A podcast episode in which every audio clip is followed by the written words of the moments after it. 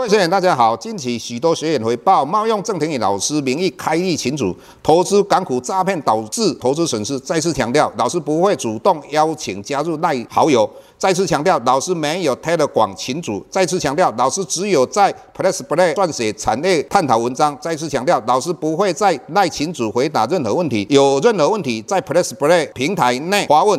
再次强调，老师不会教大家投资港股，老师只有投资台股，请大家勿点选不明的赖群组以及连接，任何信息请审慎评估并提高警觉，切勿上当受骗。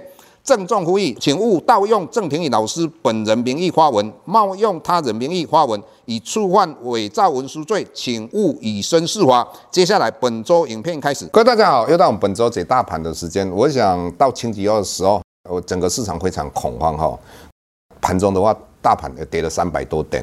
那好不容易我们看到星期二晚上美国的股市大涨，那结果我们星期三股市的话，盘中也跌了一百多点。当然，整个市场非常恐慌，对台股非常没有信心。那当然，影响台股的现在最重要的几个因素，我稍微跟各位说明一下。第一个就是美国联邦基金的利率。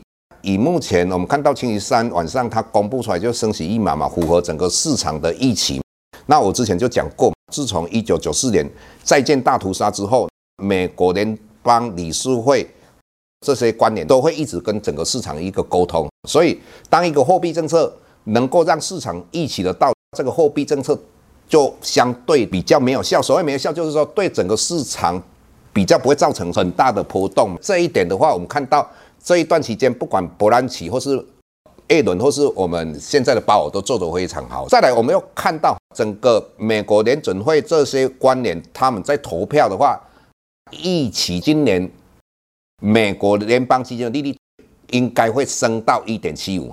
那明年二零二三年、二零二四年的话，大概都在二点七五，之后会往下降。那这个告诉各位什么事情呢？也就是说，如果来到两趴以上，就要注意的哦。那哪时候美国的股市跟全世界股市会崩盘？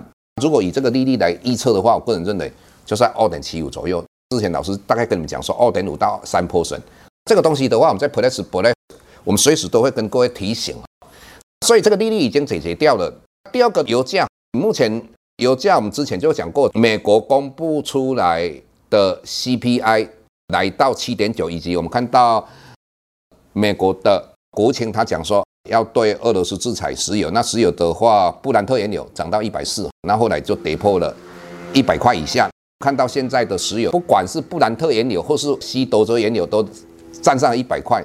那我刚才讲到的，美国的升息大概的一个状况已经非常明朗了。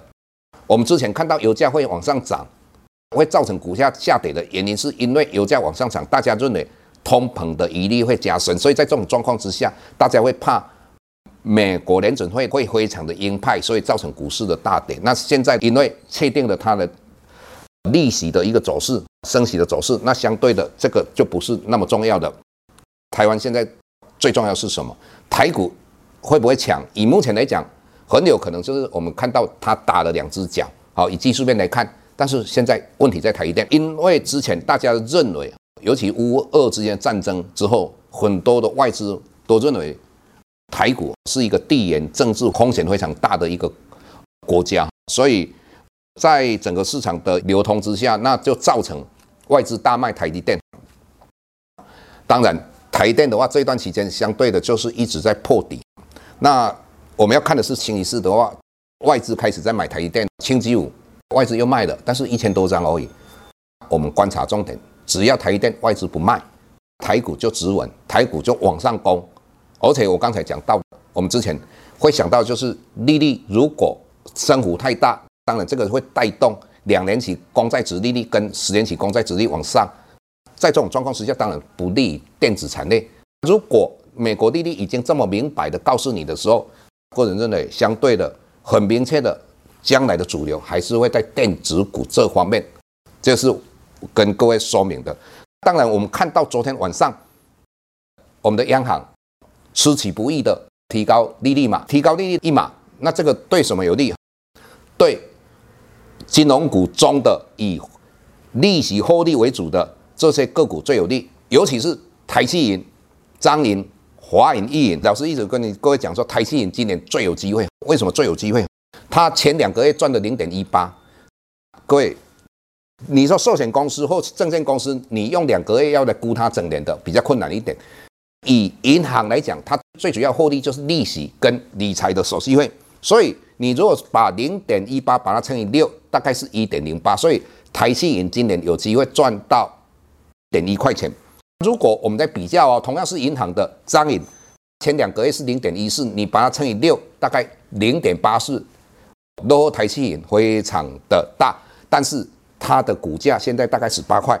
来看华银，华银的话前两个月零点一六，你把它乘以六，大概赚一块钱，比台积银少。但是它现在股价大概二十二块多，二十三块。所以各位，台积银后面还是非常有机会。至于哈，我们像红海啦，红海改变了哦。我们在 Plus Play 那边有跟各位分析哦，所以你要进一步的消息，对于整个产业跟个股的一个分析，那你们可以加入老师的 PressPlay。谢谢各位。下周台股个股当中，老师精选的十几档个股做重点分析。想要了解老师到底精选哪些个股，欢迎订阅 PressPlay 互惠内容。下周见。